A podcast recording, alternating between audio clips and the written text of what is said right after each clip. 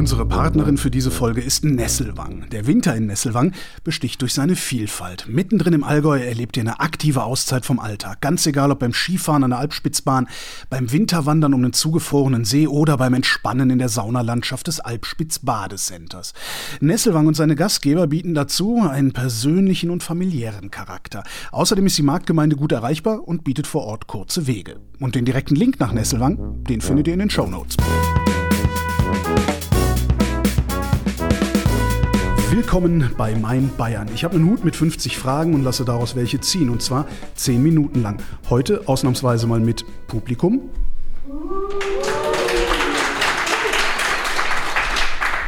Und mit Markus Hoppe, dem Braumeister aus Wackirchen. Hallo Markus. Hallo Holger, Servus. Maß oder halbe? Ganz klar die halbe, weil das Bier dann immer frisch ist und das letzte Auge aus der Mass ist meistens ein bisschen Lack und schmeckt nicht mehr so gut. Wofür würdest du mitten in der Nacht aufstehen? Da gibt es mehrere Sachen. Wenn im Sudhaus der Alarm klingelt und ich aufstehen muss, ja. ja, aber ansonsten eigentlich nur, wenn ich auf die Toilette muss. Das kommt mit dem Alter, ne? wie, wie, alt bist du jetzt? Ich bin 31. Ach, das geht doch also, noch. Bin da. Du hast das ja alles noch vor dir. Ähm, und warum, warum könnte im Sudhaus der Alarm klingeln? Äh, weil beispielsweise, wenn ich am Tag vorher die Hopfengaben gemacht habe, ich vergessen habe, das zu bestätigen passiert mir manchmal leider. Und dann klingelt quasi auf meinem Handy der Alarm, dass der Sud nicht weiterfahren kann im Prozess. Wem bestätigst du? Also du, du, du, du, du tust den Hopfen in deinen Sud? Genau. Und dann musst du dem Sud nochmal sagen, ich habe Hopfen in dich getan. Oder genau, genau. Also es sind alles einzelne Gefäße, die immer unter Druck sind und die Würze ja. ist ja sehr heiß beim Kochen. Von dem her muss das für die Berufsgenossenschaft alles so verschließbar sein und mit Sensoren verschlossen sein und auch nochmal vom Brauer bestätigt werden dass jetzt wirklich alles zu ist. Das ist also ein Verwaltungsakt und kein Produktionsprozess. Ja, es ist sowohl als auch. Also okay. man muss den Hopfen schon vorlegen und dann eben noch zusätzlich bestätigen. Okay. Wie hältst du es mit Tracht? Ich liebe Tracht, sofern sie nicht als Kostüm missbraucht wird. Das finde ich dann nämlich ganz furchtbar. Also wenn ich aufs Oktoberfest gehe, dann gehe ich manchmal einfach in ganz normalen Klamotten, mhm. weil ich es ganz schrecklich finde, wenn irgendwelche Touristen sich, ja. Dirndl mit Reißverschluss. Ja, oder, oder Männer in Dirndlgewand oder, oder weiß der Geier was ist. Also ich, ich, oder, oder orangefarbene Lederhosen, sowas finde ich alles ganz furchtbar. Aber richtig echte, schöne Tracht spiegelt ja immer wieder, wo man herkommt und vermitteln auch ein Stück weit Identität. Von dem her finde ich, ist das nichts, woraus man sich einen Spaß macht. Kannst du, kannst du an verschiedenen Trachten auch die Herkunft der Träger erkennen? Definitiv. also, dass man das also, kann, weiß ich. Ich will wissen, ob du das kannst. Ja, ich kann das. Also, definitiv, jeder Gau bei uns hat eine eigene Tracht. Ja. Gibt es da auch dann so Rivalitäten, dass ihr euch gegenseitig, weiß nicht, so wie bei den Pfadfindern, die Fahne klaut, dann die. Na, aber ist eh ganz klar, dass wir die schönste haben. Was ist deine Lieblingsstadt in Bayern und warum? Bamberg ist meine Lieblingsstadt in Bayern, weil die Biervielfalt dort ganz, ganz hoch gehalten wird, die kulturell extrem viel zu bieten hat, also auch bierkulturell. Und ja, die Stadt, die macht einfach Spaß, wenn man gerne genießt und offen für Neues ist. Im Sinne jetzt offen für Neues, also aus der Sicht eines Oberbayerns, der helles und Weißbier hat und mit einem Rauchbier noch nicht so ganz vertraut ist. Wenn man da aber Lust drauf hat, dann ist die Stadt genau richtig dafür. Hast du das, erträgst du das Rauchbier? Definitiv. Respekt. Dein liebstes bayerisches Sprichwort? Da gibt es mehrere. Ja, aber was dein, ich immer gut finde, ist, also was der Bauer nicht kennt, frisst er nicht passt immer, trifft uns auch ganz extrem. Wir brauchen ja nicht nur klassische Biere, sondern auch total wuide Biere, die heißen auch wuid. Und da haben wir ganz oft, gerade bei uns im ländlichen Raum, wenn das jemand probiert, solche, solche Reaktionen, wenn sie mhm. probieren oder so, oh, was, was, was hast du denn da dabei denkt? Oder mein Opa, als er zum ersten Mal unser Vogelwut IPA probiert hat, daher kommt der Name, er hat gesagt, boah, das schmeckt ja Vogelwut was der Bauer nicht kennt, frisst er nicht. Er war es halt nicht gewohnt. Und wenn er es aber dann langsam probiert und die Herangehensweise, die Idee dahinter versteht und sich vom Kopf her frei dafür macht, auf einmal geht's und jetzt schmeckt es ihm. Wäre jetzt meine nächste Frage gewesen, genau. Was nimmst du mit auf eine Bergtour oder Radtour? Ein halbe Bier, Brot, Kas und Wurst. Deine liebste Wanderroute oder Radtour? Meine liebste, also die schönste, finde ich, ist auf die Degernseer Hütten an Ross und Buchstein. Mhm. Das ist die schönste. Aber die macht man nicht so oft, weil das ist dann für unter der Woche dauert es schon wieder zu lang. Am Wochenende sind zu viele Ausflügler dort. Von dem her die tatsächlich gebräuchliche ist einfach ja, auf, auf den Rehekopf oder auf die Holzer Alm. Das ist so 45 Minuten und da kann man wunderbar dann nur Brotzeit machen. Wenn du sagst, es dauert zu lang, wie lange dauert die, diese Tour? Eineinhalb bis zwei Stunden sowas. Aha. Und das ist dann halt im Herbst, wenn es dann schon dunkel wird und du kommst um sechs aus der Arbeit oder was, dann wird es ein bisschen später, muss man ein bisschen klettern am Schluss dann mhm. auch und dann im Dunkeln wieder runter, das ist ein bisschen ungut. Aber wann, wann gehst du diese Tour denn, wenn du unter der Woche nicht kannst, weil du arbeiten musst und am Wochenende die ganzen Münchner hier sind? Ich bin schon lange nicht mehr gegangen, aber es ist die schönste. Okay. Kennst du ein bayerisches Wort ohne hochdeutsche Übersetzung?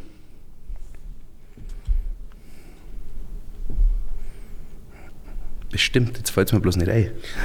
Wenn es dir einfällt, sag Bescheid. Was ist für dich das schlimmste Bayern-Klischee? Wie du vorher schon gesagt hast, also wenn man an Bayern denkt, denkt man an Oberbayern mhm. und man denkt an jemanden, der wohlgenährt, kräftig in seiner Lederhosen sitzt, wenig redet, aber grantig ist und den ganzen Tag Bier trinkt. Diese Schublade, in die man dann eingesteckt wird, die, ja, die ist ein bisschen unangenehm. Aber irgendwoher muss die auch kommen, die Schublade. Also vielleicht gibt es den ja wirklich. Den gibt es mit Sicherheit wirklich. Aber die ganze Welt ist ja irgendwo im Wandel und so ist Bayern mhm. auch im Wandel. Und ich bin in einem sehr, sehr traditionsreichen Berufsfeld tätig. Aber wir sind schon wieder die nächste Generation und da ändert sich schon wieder viel. Also man ist offener, man tauscht sich viel mehr mit anderen Brauern aus anderen Ländern aus und, und probiert mehr aus, schaut weiter über den Tellerrand und das ist was, was sich konstant irgendwo verändert. Also wie kommt denn eigentlich die Generation vor dir damit zurecht, wie du jetzt Bier machst? Gut, also, also definitiv gut. Okay. Es gibt mit Sicherheit ein paar Leute, die, die sagen, nein, das ist nicht meins, was ja absolut in Ordnung ist. Mhm. Also es ist ja immer langweilig, wenn es im Mainstream ist und für jeden ist. Ich habe es vorhin im Gespräch auch schon gesagt, wenn ich ein Produkt habe, das polarisiert, dann weiß ich, das, ist, das hat Charakter, das ist was Besonderes. Weil wenn es jedem schmeckt, dann, was ist es denn dann schon? Dann hat es kein Alleinstellungsmerkmal mehr. Aber trotzdem willst du doch ein Bier haben, das jedem schmeckt. Also du willst also dein Zwickel, was wir eben getrunken haben, das ich kann mir nicht vorstellen, dass das irgendjemandem nicht schmeckt und sowas will man doch eigentlich auch haben. Also ich will doch so ein Zechbier. Definitiv, aber es hat mit Sicherheit, also es hat eine intensivere Hopfennote. Also wir haben einen Ticken mehr Hopfen im mhm. Whirlpool drin.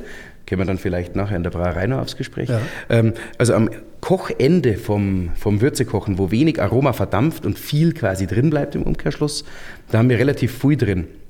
Dadurch schmeckt es noch ein bisschen mehr. Mhm. Und der ein oder andere, der vielleicht, ich mag jetzt keinen Namen sagen, aber von einer riesengroßen Konzernbrauerei nur das Standardbier trinkt, ja. der kennt diesen eigenen Geschmack vielleicht nicht so und wehrt sich dann dagegen. Kennst du einen bayerischen Trinkspruch?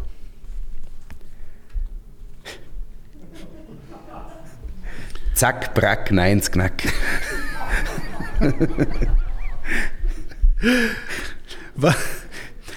Was siehst du, wenn du aus deinem Fenster guckst?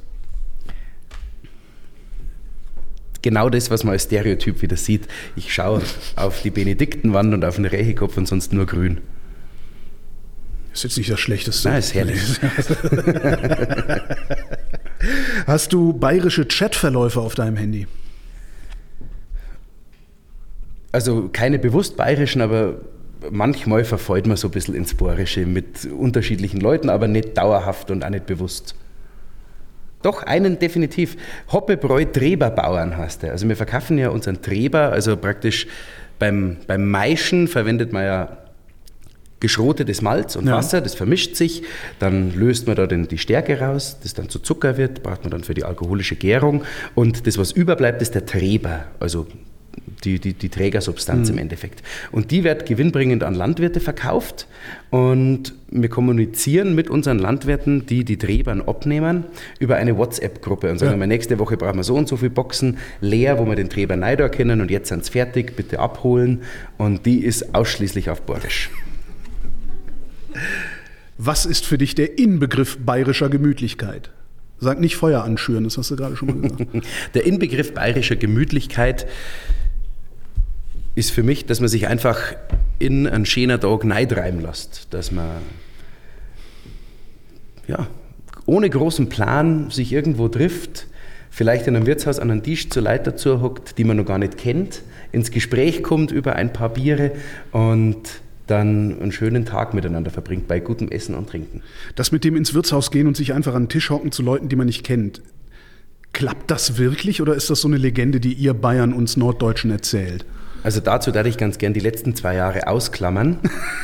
Das ist natürlich sehr, sehr schwierig, aber bei uns jetzt halt im Gasthaus ist mhm. normalerweise so, es ist sehr klein, es ist ein Pub und ein Pub lebt von vielen Menschen und von einer gewissen Geräuschkulisse und ja. davon, dass man einfach, ja, das, das muss so also gewissen Trinkcharakter einfach kriegen. Mhm. Und wir setzen Leute, wenn zwei Leute an einem Sechsertisch sitzen, dann setzen wir immer noch andere Leute damit dazu, weil sonst der ganze wirtschaftliche Betrieb nicht möglich ist bei uns. Und manche Leute finden das nicht toll, absolut. Die, das sind, die das kämen sind die, auch nicht mehr zu uns. Das sind die, die nicht aus Bayern kommen, oder? Nein, das sind, kann man überhaupt nicht pauschalisieren. Okay. Aber es ist ganz oft so, dass aus so einer Situation total tolle Gespräche und Abende mhm. entstehen. Von dem her finde ich das ganz wichtig. Wo wolltest du in Bayern schon immer mal Urlaub machen?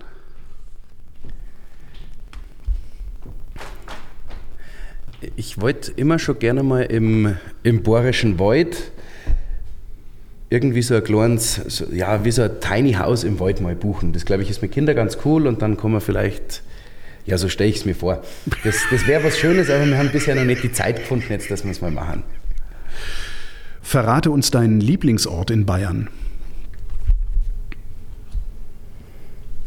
Warkirchen. Viel spezieller noch. Ui. Die Hausbank bei meiner Oma. Deine Oma hat eine Bank vorm Haus stehen, da sitzt du gern. Ja. Warum? Weil eine, also es heißt Hausbanken, ja? man hockt, oder ich und ah, generell mein ganzer Freundes- und Bekanntenkreis, man sitzt gern auf der Hausbank, das ist meistens auf der Ostseite von einem Bauernhof oder was, da kann man wunderbar sitzen, da scheint am Vormittag die Sonne hin und da unten habe ich komplett meine Ruhe. Mein ganzer Alltag ist geprägt von 100.000 Mal klingelt das Telefon. Jeder will irgendwas wissen oder hat irgendein Problem, das man lösen muss. Und da hat man einfach sehr Ruhe und man wird dann noch von der Oma gefragt, was man denn zum Mittagessen haben will. Was siehst du, wenn du auf der Bank sitzt? Eigentlich nur eine grüne Wiesen und ein Hawk. Ein Hawk ist ein Hag. Also das habe ich mir noch übersetzen können, aber was ist ein Hag? Ach so, ein Hag ist ein eine Baumreihe, die meistens an einem Weg entlang führt. Ah.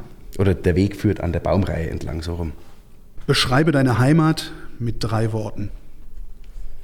In drei Worten die Heimat beschreiben. Also als Heimat darf ich jetzt mal als Überbegriff quasi die Region nehmen, in mhm. der wir wohnen, nicht jetzt ganz kleinteilig. Mein ja, das Wohnzimmer. ist das, wo du dich wohlfühlst, sobald du hinkommst. Mhm.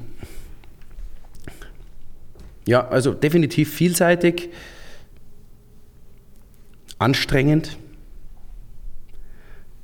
und genussreich. Anstrengend? Definitiv anstrengend. Was ist daran anstrengend? Also wenn, wenn ich in meine Heimat komme, das ist Köln, mhm. strengt mich das überhaupt nicht an. Mich strengt es ganz oft an, weil ich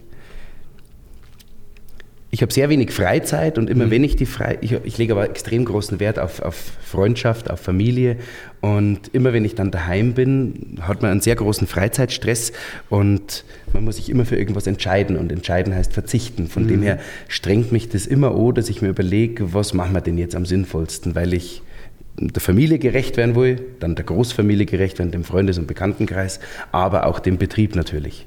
Aber das macht doch dann Heimat nicht mehr zu einem guten Gefühl oder trotzdem? Doch, definitiv, definitiv.